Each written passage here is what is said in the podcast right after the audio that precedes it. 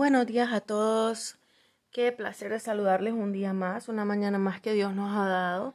Nos regala salud, nos regala una mente que podemos aprender, que podemos escuchar su palabra y por eso le damos gracias en este día. Una pequeña oración antes de entregarte la palabra que Dios ha puesto en mi corazón. Padre Celestial, en el nombre de Jesús, estamos aquí, Señor, dándote gracias, bendiciéndote, Señor, dándote, Señor, la honra, la gloria, Señor reconociendo que tú eres nuestro Padre, que estamos en tus manos y que tú eres el que tiene control de nuestro día, Señor.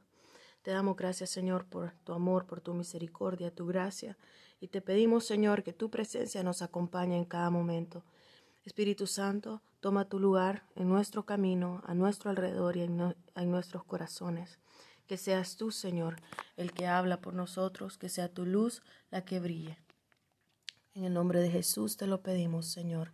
Cristo, te ruego, Señor Jesús, que tomes, Señor, esta cruz, esta cruz pesada, Señor, y la lleves nuevamente, porque solamente tu sangre es lo suficientemente pura y digna para poder ser derramada y borrar nuestros pecados. Sé nuestro juez y nuestro abogado, Señor, en este día.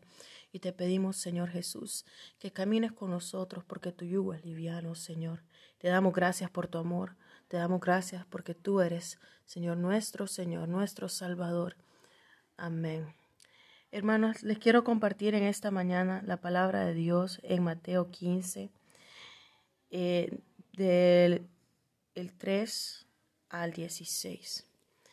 Aquí nos habla Jesús acerca de lo que de verdad ensucia nuestro ser, lo que de verdad es digno para Dios y nos habla un poco acerca de que no es lo que nosotros consumimos, no es lo que nos, la comida o lo que tomamos, lo que, obviamente, ¿verdad? Un paréntesis.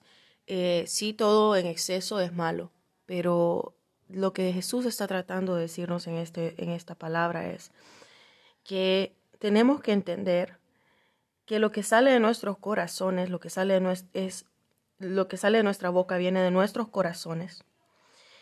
Y nos dice la palabra de Dios lo dice en inglés, they are plants that my Father in heaven has not planted.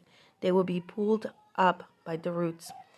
Leave the Pharisees, they are blind guides of one blind person. If one blind person leads another blind person, both of them will fall into a pit.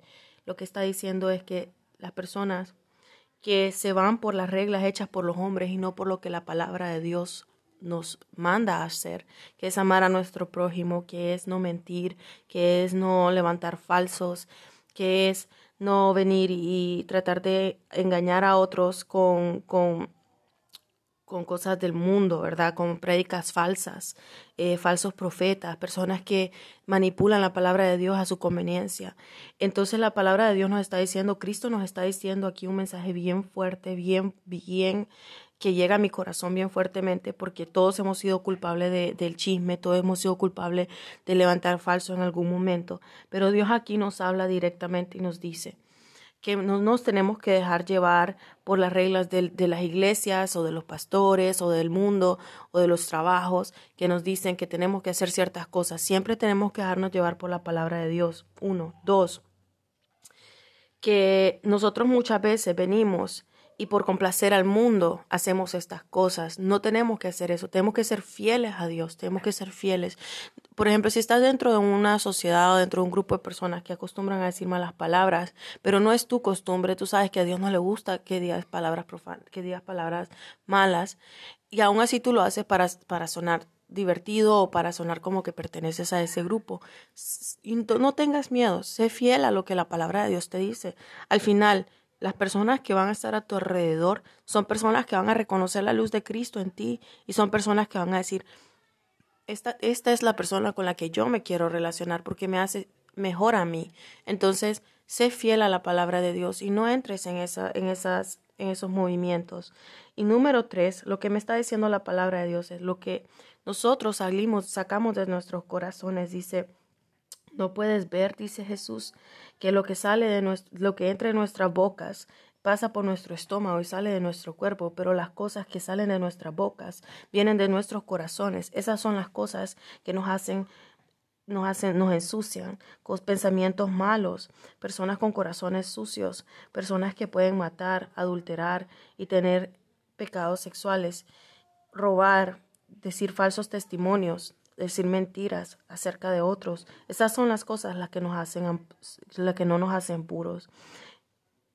Pero comer con nuestras manos sucias no nos hace eh, no nos hace sucios. Entonces, básicamente Cristo está hablando de lo superficial para mí, en mi opinión, ¿verdad? Lo que pone el, también el Espíritu Santo en mi corazón es que, que Cristo nos habla de ser fieles en todo momento de recapacitar y de, de verdad escudriñar la palabra de Dios y pensar cuáles son los mandamientos, qué es lo que Cristo quiere de mí, qué es lo que Él espera de mí. Y tenemos que ser bien conscientes, hermanos, y los dejo con este pensamiento, que muchas veces hablamos por hablar. Yo soy culpable de eso, todos hemos sido culpables de eso.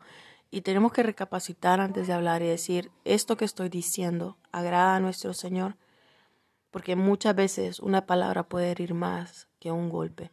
Entonces tenemos que pensar bien acerca de lo que decimos, tenemos que pensar bien acerca de lo que decimos acerca de nosotros mismos.